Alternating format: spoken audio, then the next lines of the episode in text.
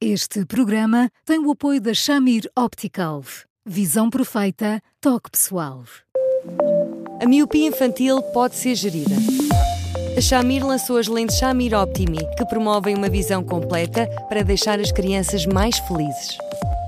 As lentes Shamir, que gerem a progressão da miopia, são super resistentes, estéticas e muito confortáveis.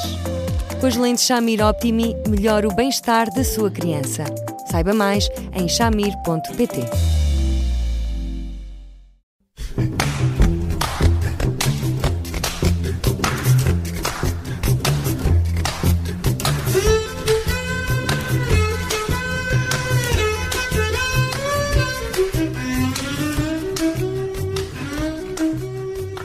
Bem-vindos ao primeiro Porque Se Não é Resposta da Semana. Eu sou a Judite França, comigo está o Bruno Vieira Amaral e estamos com o Eduardo Sá, claro.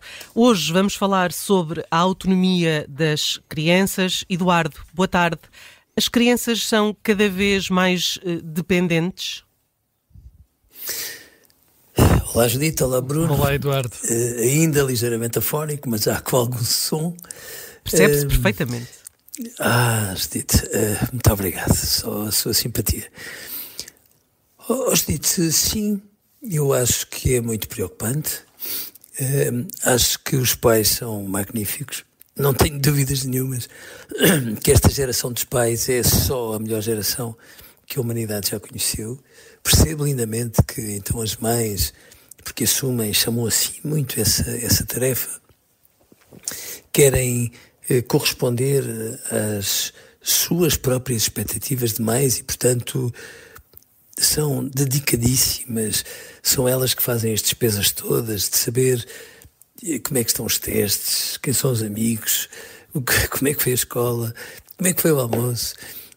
são as mães que dizem, às vezes com um sorriso absolutamente terno, ele não faz os trabalhos de casa se eu não estiver ao lado dele nas escolas, às vezes diz-se que se os pais pudessem entrar com o automóvel até à porta da sala, o fariam seguramente. E, portanto, sim, eu acho que eles são cada vez menos autónomos até mais tarde, na maneira como arrumam o quarto, na maneira como participam na, nas tarefas da casa, etc. E isso traz limitações muito significativas a todos eles, que eu acho que os pais não medem como deviam. Hum.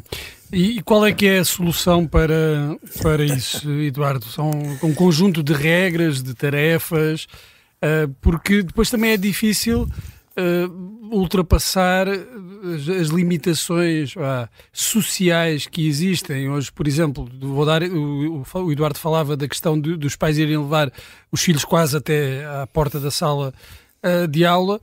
Mas uh, antigamente nós, nós, e nós íamos para a escola sozinhos, num grupo de amigos. Claro. Hoje isso não acontece e é normal que os pais também, por exemplo, tenham receio eh, de mandar os filhos sozinhos, porque uh, de facto não, não há esta. Uh, lá, este sentido, o mesmo sentido de comunidade coletivo que existia antes. O que é que podem fazer com essas limitações para estimular essa independência, a autonomia, nas pequenas tarefas, sobretudo? Oh, Bruno, eu acho que há uma fórmula que é uma fórmula de bom senso, que é eh, tudo aquilo que os filhos podem fazer à escala da idade que têm, neste momento, os pais estão proibidos de fazer por eles. Ou de fazer com eles, porque o clássico dos clássicos são as mães, nomeadamente, barafustarem com toda a força que têm contra a desarrumação do quarto enquanto arrumam o quarto. E, portanto, é, é, é muito importante que os pais obriguem os filhos a ser autónomos por uma razão simples, Bruno, porque os nossos filhos funcionam como as confederações sindicais e, portanto, os nossos filhos têm a noção que direitos adquiridos não se discutem. E quando percebem que a mãe e o pai são tão presentes, tão participativos, tão empenhados, tão, tão, tão ternos, inclusive na maneira como querem participar ativamente em todas as tarefas, acabam por sentir que, no fundo, sobra pouco para eles e nessas circunstâncias vão um bocadinho à boleia e, portanto, uh, bom, quanto, quanto tudo o que eles possam fazer sozinhos, quanto menos os pais puderem fazer, melhor, trabalhos de casa incluídos, Bruno, porque a certa altura cria-se uma dinâmica de dependência que é um absurdo. Eu perco a conta às mães que são advertidas e que levam grandiosos ralhetes por parte dos filhos porque elas não fizeram as tarefas que, em boa verdade, competiam aos filhos. E, portanto, eu, eu acho que esta é a fórmula de bom senso. E não vale a pena os pais e as mães dizerem: Ah, eu já tentei porque. E, e isso não resulta. Isso nunca vai resultar de um momento para o outro. Isso vai precisar de insistência, muita insistência. Mas se os pais forem determinados e forem exigentes naquilo que de alguma forma entendem que é o, o que protege de facto os filhos, eu não tenho dúvidas nenhumas que os filhos, à medida que percebem que são mais capazes, tornam-se mais autónomos dentro de casa, mais autónomos fora de casa, mais autónomos fora de casa, tornam-os depois muito mais capazes de tudo o resto, ao contrário do que se passa atualmente, em que começa a ser cada vez mais banal que os pais vão às universidades, Bruno, às, às universidades, uhum. pedir informações dos filhos ou, ou, ou inscrevê-los numa época de exames, como se os filhos fossem absolutamente incapazes de o fazer quando já têm 22, 23 uhum. ou 24 anos. Isso foi notícia há pouco tempo uh, de, um professor que, dava conta uh, dos mails, das reclamações dos pais por questões que deveriam ser já hum, geridas pelos filhos, porque são adultos, estão no, no ensino superior, claro, são adultos. Claro, Bruno. Mas isso, isso é só, isso só tem que ver com com a educação, com o excesso de cultivo desta dependência dos pais, eh, terá a ver com outros fatores? Não, tem sobretudo a ver com isto, Bruno, que é uma coisa absolutamente inadmissível. Como é que é possível que eh, tudo aquilo que nós fazíamos, oh Bruno, e já agora, eh, quando íamos a pé para a escola, eh, sejamos razoáveis, se calhar nem havia semáforos, agora há semáforos, mas se calhar nem havia semáforos, e íamos, e não morríamos por causa disso. E ir a pé para a escola era uma atividade tão rica como a experiência do recreio, em que se convivia com pessoas, em que se conhecia, em que se falava, em que éramos obrigados a lapidar competências para saber fazer face a muitos desafios. E, e, e de facto, eh, não se. Os nossos filhos são de porcelana. Não.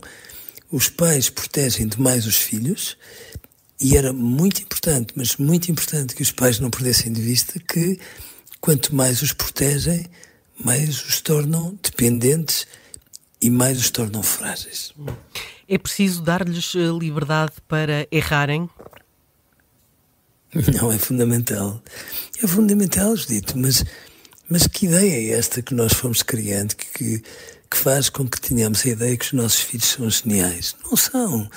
São miúdos uh, sábios, são miúdos inteligentes, mas são miúdos. Precisam de errar e precisam de errar muitas vezes.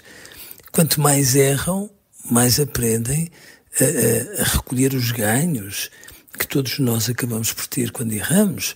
Uh, os erros doem, inevitavelmente, mas mais tolerantes ficam em relação à dor. Quanto mais nós os protegemos dos insucessos e das dores, mais eles ficam com uma espécie de imunodeficiência adquirida a dor. O que faz que quando eles finalmente tenham uma dor mais forte, enfim, apaixonaram-se por alguém que finalmente lhes diz: Olha, afinal eu não gosto de ti.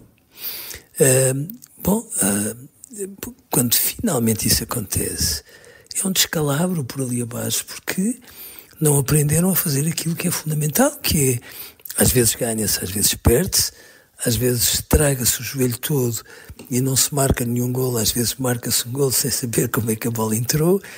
E, e, isto faz parte de uma aprendizagem absolutamente fundamental que, de tanto nós os querermos proteger, depois faz com que eles tenham cada vez menos capacidades para fazerem frente ao desafio, ao erro, à frustração, ao insucesso.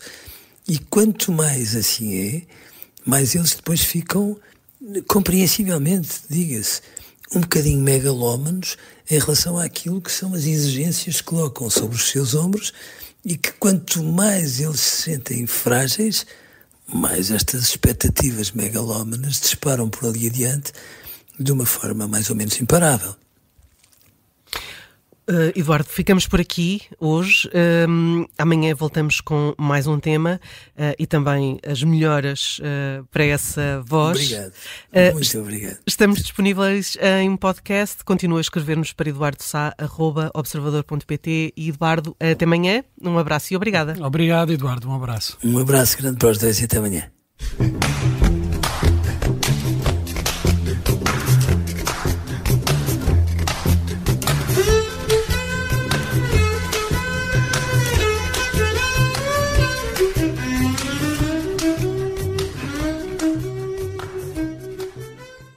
Este programa tem o apoio da Shamir Optical. Visão perfeita, toque pessoal.